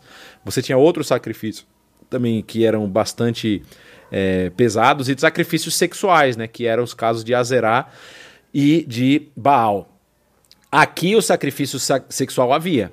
É? Por exemplo, havia o culto de Afrodite. O culto de Afrodite, que tem um templo muito grande, é, que é descrito como um templo muito grande das mil sacerdotisas em Corinto, era um culto sexual. Não é? Era uma sacerdotisa que entrava lá em transe, e aí o ato sexual com essa sacerdotisa te aproximava ali da divindade, te colocava próximo à divindade. Mas a gente não pode comparar isso com o que a gente faz hoje, né? Eu não conheço. Existem práticas ainda de ocultismo, existem práticas é, de algumas religiões é, afro que ainda oferecem sacrifícios e tudo mais, mas a escala é bem menor, né? É, talvez aqui para o nosso lado. É, eu tive a oportunidade de conhecer alguns lugares no mundo e um lugar que me impressionou muito foi a Indonésia. É, eu estive na Indonésia e a Indonésia, apesar de hoje ter uma grande população é, muçulmana, ela tem é, também uma um, um, uma das ilhas especificamente lá, ela é a ilha de maioria é, hindu e eles faziam é, é, muito interessante porque na cultura local, por exemplo, você começava o seu dia com o culto. E, e, e, o, que é mais, o que é mais impressionante é que eles são muito mais, vamos dizer assim, religiosos do que muitos de nós, né? Todo dia eles faziam a sua, a, a, o seu ritual lá. Só que o ritual não envolvia sacrifício de animais. Eles faziam uma oferenda, vamos dizer assim, que poderia ser de qualquer coisa. Então, por exemplo, a, vários lugares da cidade havia os pequenos, como é que a gente fala assim, é, altares. Em vários lugares havia grandes templos, mas havia pequenos templos também e havia altares espalhados pela cidade toda. Então você saía de manhã, por exemplo, para a praia, você ia caminhar na praia e aí você tinha os altares na calçada e dentro, na, na, na base do altar havia umas oferendas que eram, por exemplo, uma folha de uma planta local lá, que formava tipo um, um, pratinho, e você tinha várias pétalas de flor, você tinha algumas coisas que era. Que, que, se a pessoa é rica, ela oferece melhor, se a pessoa é pobre, ela oferece uma coisa mais simples. Então eles faziam isso o tempo todo. Existem ainda religiões sacrificiais nesse sentido. Mas com sacrifício de animais, alguns com sacrifícios, com, com ofertas de cereais e tudo, muito parecido com o que era algumas das coisas do judaísmo da época, inclusive, não é?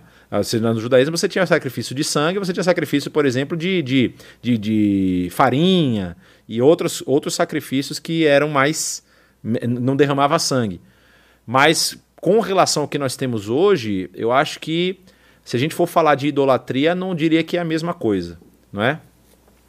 A primeira igreja gentílica começou em Antioquia. É aí é que a gente entra no nosso nas, nas dificuldades temporais, né? Porque sim, havia uma igreja gentílica em Antioquia, mas essa igreja gentílica ela não começa gentílica, né? Os primeiros que se convertem em Antioquia também são judeus.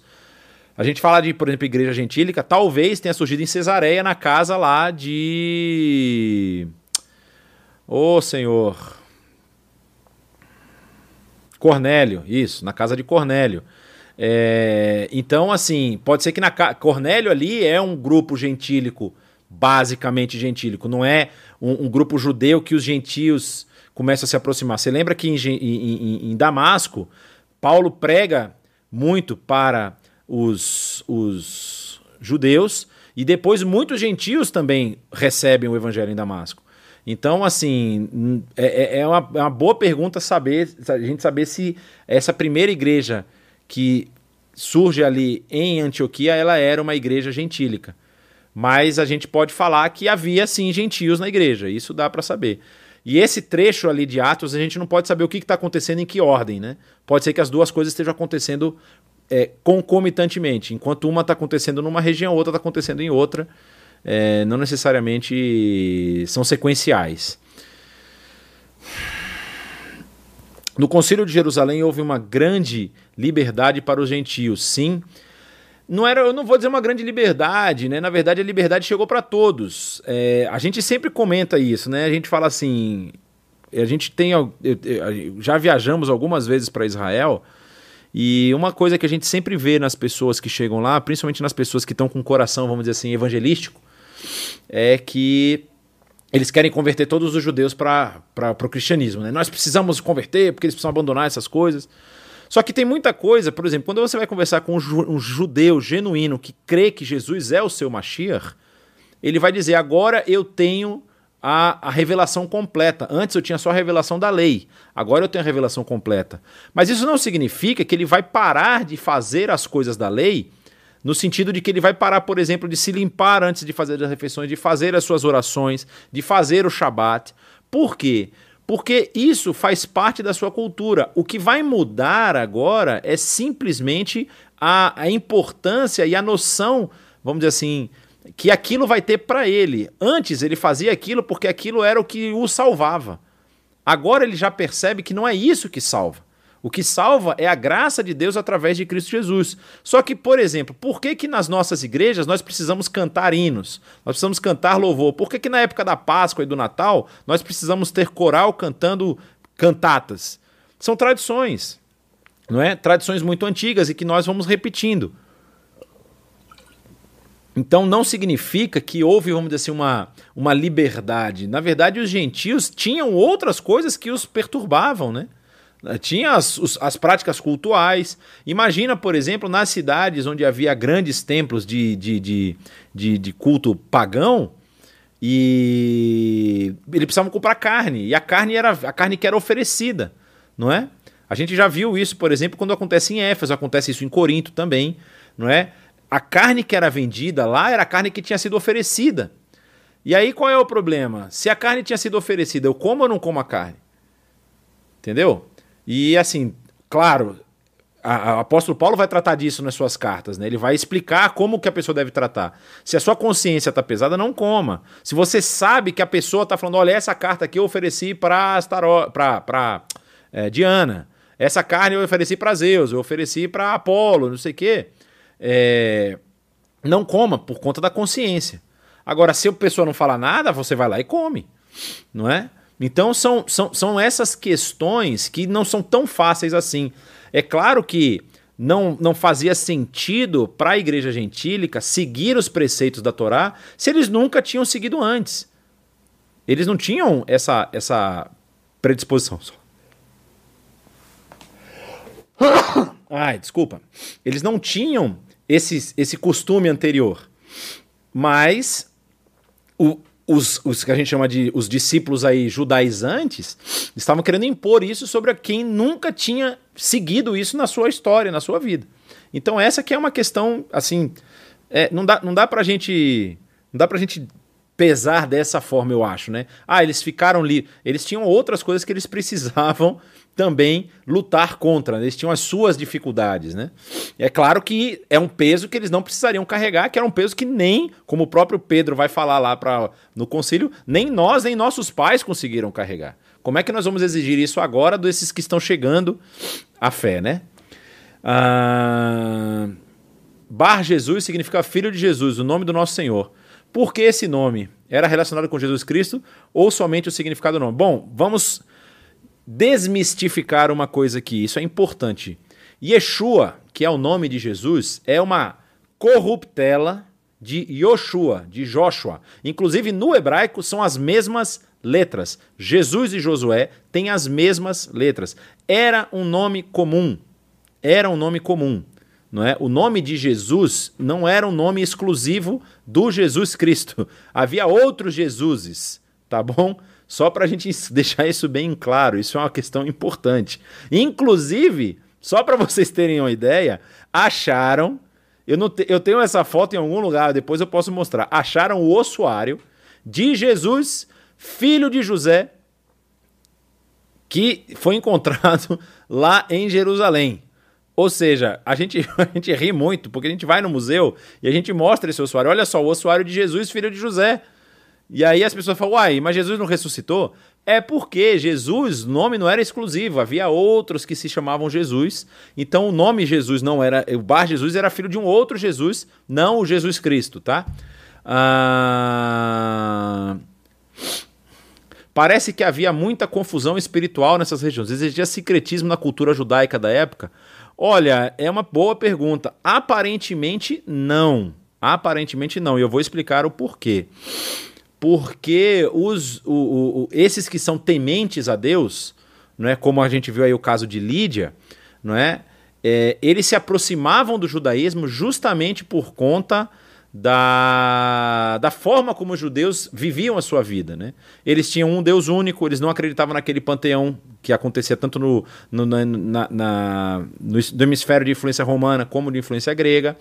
É, eles tinham as leis cerimoniais, eles tinham uma prática de, de, de de se encontrar uma vez por semana na sinagoga e falar do seu texto. A sinagoga que não era o nosso, não era como o nosso templo, né? A gente precisa também explicar isso. A sinagoga era muito mais do que apenas um lugar religioso, mas era um lugar de encontro da comunidade judaica. Então, os que queriam aprender mais sobre Deus poderiam ir à sinagoga e ouvir a pregação, ouvir a leitura do texto e tudo mais nos finais de semana, no sábado especificamente, no Shabat, é que ocorria a, a leitura da Torá e aí a explicação e tudo mais, né?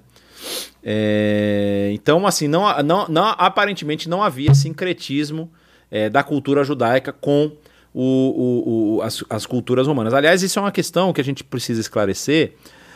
Se tem uma coisa que se encerrou no judaísmo, na, no exílio babilônico, foi o sincretismo e o politeísmo. Não há mais idolatria em Israel depois da Babilônia, depois do exílio. Os que são judeus aqueles que voltam e que abraçam o judaísmo, não, não mais oferecem a, a nenhuma, vamos dizer assim, é, mensa, não há nenhuma menção de que eles estejam se envolvendo com qualquer outro tipo de divindade de outro lugar.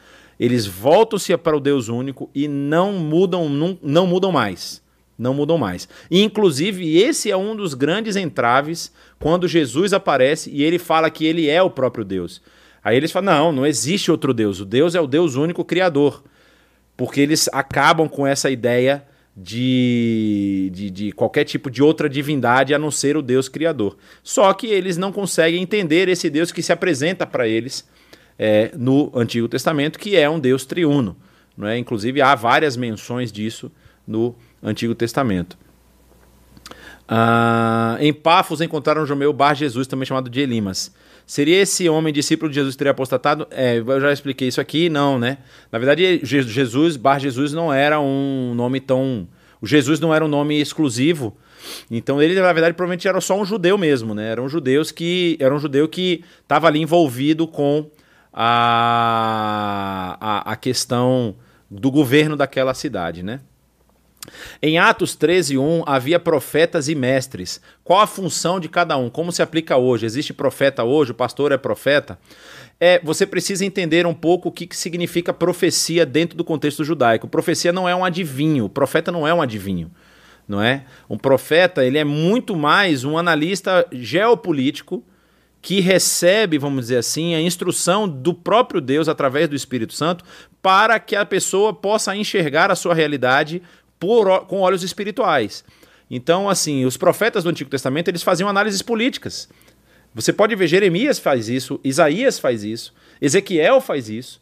Eles olham para o povo e falam: oh, vocês estão servindo outros deuses. Deus já falou que, pela sua lei, isso vai acarretar punição. E olha lá, Deus está mandando o exército que vai vir lá do norte e vai destruir vocês. Então eles faziam essas análises e, e, e mostravam, vamos dizer assim, qual o caminho a seguir. E existe a profecia de revelação, sim, não é que não existe, existia, inclusive vai acontecer com o próprio Paulo quando ele está voltando a Jerusalém, né? Um profeta chega lá e tem uma visão e fala para ele, ó, vai acontecer isso, né? Ele pega o cinto e amarra os pés e as mãos e diz, vai acontecer isso se você voltar para Jerusalém. E o apóstolo Paulo volta do mesmo jeito e acontece isso. Mas assim, é, só para a gente entender, existe profecia hoje? Eu creio que existe. Eu creio que existe profecia sim. Mas não é do jeito que o pessoal está fazendo. Ou seja, a gente acha que houve, eu particularmente acho que houve uma banalização desse ato profético, vamos dizer, como acontecia no, no período bíblico, né? E a função do profeta e do mestre é uma boa, é uma boa pergunta. Assim, é provável que esses profetas eram esses que anunciavam esses, essas, vamos dizer assim, visões a respeito da Torá para essa realidade da igreja da época, e o mestre é a mesma função de pastor, né? Não existe diferença entre pastor e mestre. É isso que a gente vai aprender, inclusive, com o apóstolo Paulo nas suas cartas. O pastor, ele precisa ser um mestre. Não é? Ele faz parte dessa função pastoral ensinar as pessoas a respeito da a respeito da da palavra de Deus, a respeito dos ensinamentos que ela traz. Então ele tem que ser mestre também, além de cuidar do rebanho ali como um pastor faz, né?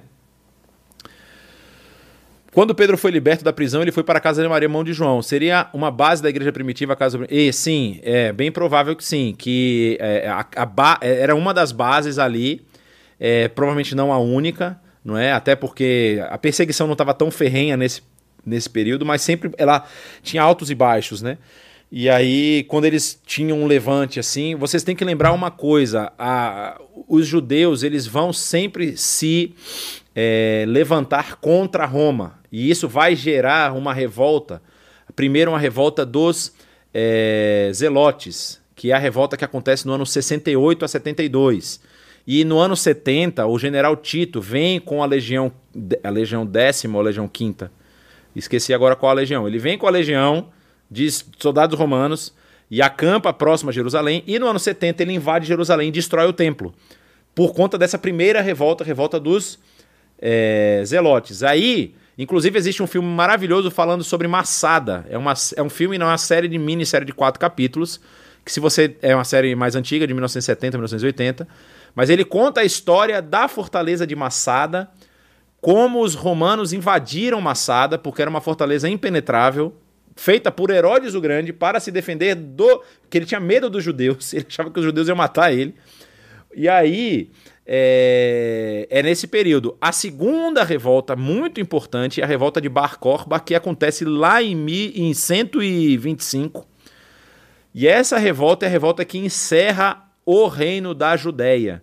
Aí Roma se irrita de vez, manda um segundo general, e esse general vem, e agora eu esqueci qual é o nome do general que invade na revolta de Bar Korba, mas ele vem e ele elimina a, a, a, a resistência judaica da região, acaba com o reino da Judéia, chama o reino da Palestina, que é uma corruptela de Filisteu, não é? Ou seja, para provocar o judeu, ele ainda coloca o nome do maior inimigo da história do judeu, e quem, quem que conta essa história para ele? Flávio Josefo. É Flávio Josefo que conta essa história nos seus livros lá, História de Israel e História das Guerras de Israel.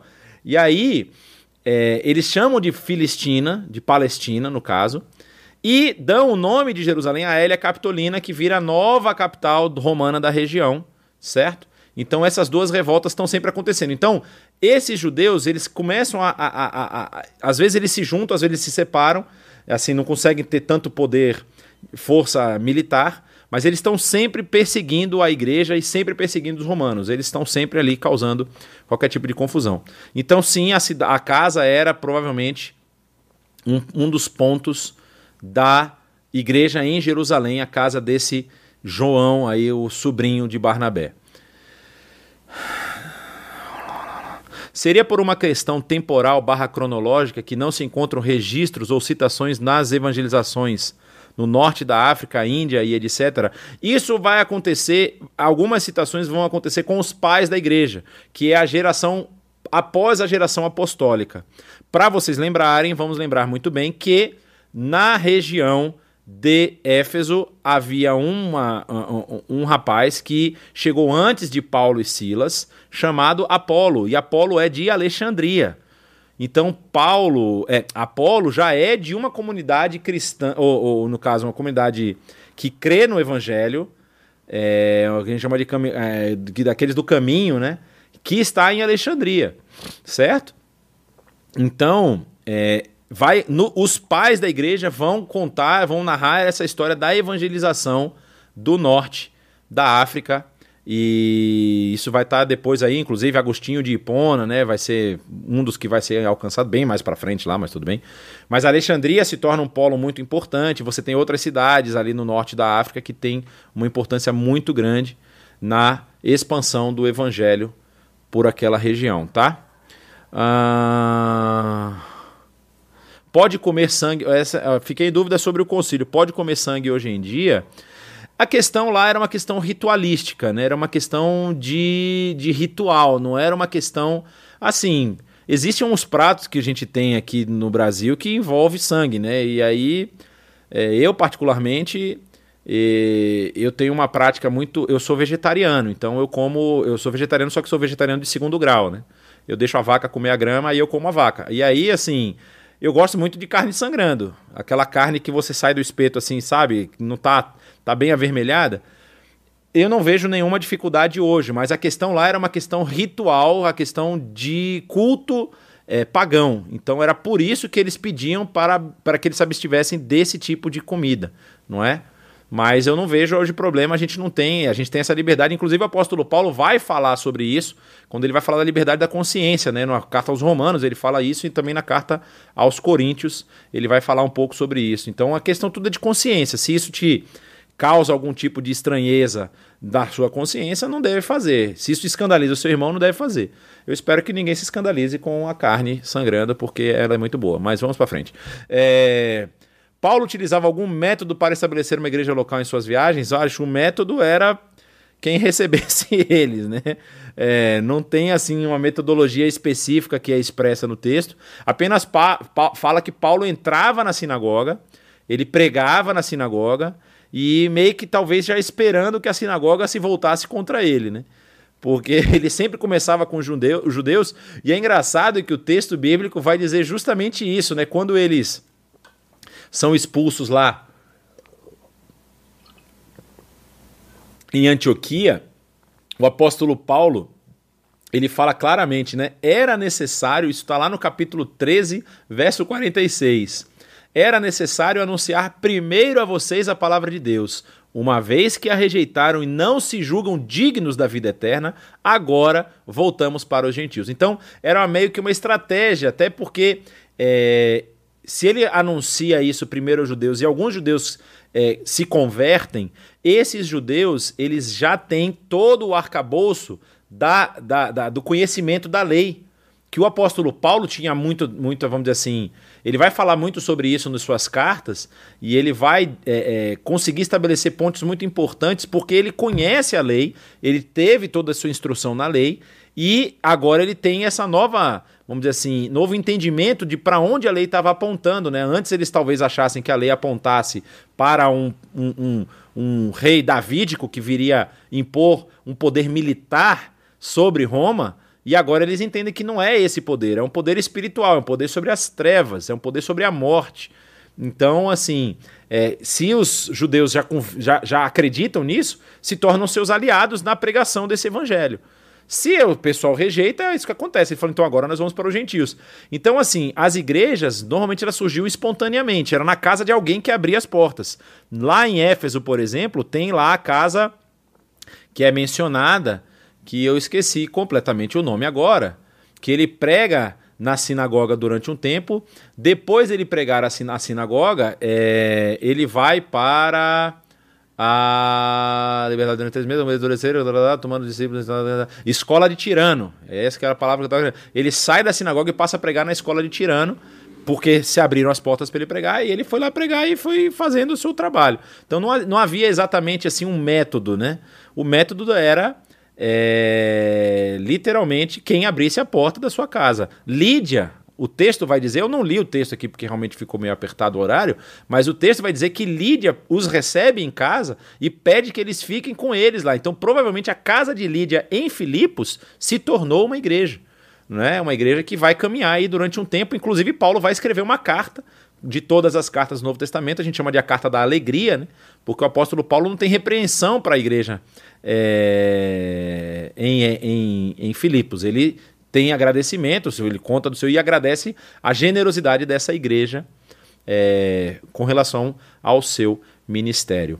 Tá bom, pessoal? Acabaram aqui as perguntas. É, foi um prazer enorme estar com vocês mais uma vez. E se você, a gente já mencionou isso, não é? Mas se você quer, esse curso ele é um curso que vai estar disponibilizado no YouTube.